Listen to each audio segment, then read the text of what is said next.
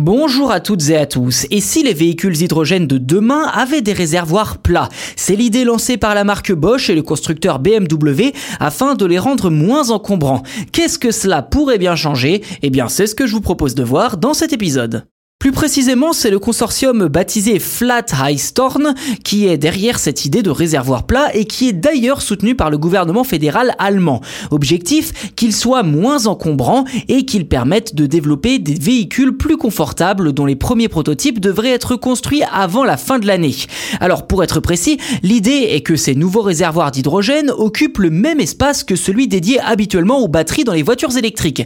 Dès lors, cela implique des réservoirs à hydrogène beaucoup plus plats qu'aujourd'hui afin d'être placé entre les essieux de la voiture, ce qui est tout bonnement impossible aujourd'hui avec les modèles cylindriques utilisés. Et clairement, l'avenir n'est pas radieux pour ces derniers puisque leur forme circulaire est une véritable contrainte pour les ingénieurs ayant en charge la conception de l'habitacle des voitures hydrogènes.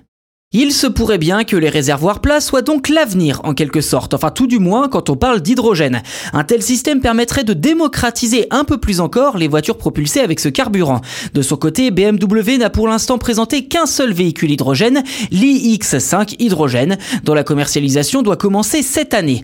Cela signifie-t-il que la marque compte produire d'autres véhicules du genre? Affaire à suivre. Quoi qu'il en soit, une voiture hydrogène permet de parcourir de grandes distances sans produire la moindre émission de CO2 puisque le véhicule ne rejette que de la vapeur d'eau. De plus, leur plein ne prend que quelques minutes contrairement à une recharge électrique.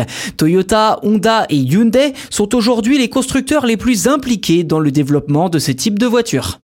Voilà pour cet épisode dédié au réservoir plat des voitures à hydrogène. N'hésitez pas à nous dire ce que vous en avez pensé en commentaire, si d'après vous cela peut être une véritable révolution pour ce type de voiture, et si vous-même vous faites confiance aux voitures à hydrogène ou si vous préférez éventuellement les voitures électriques.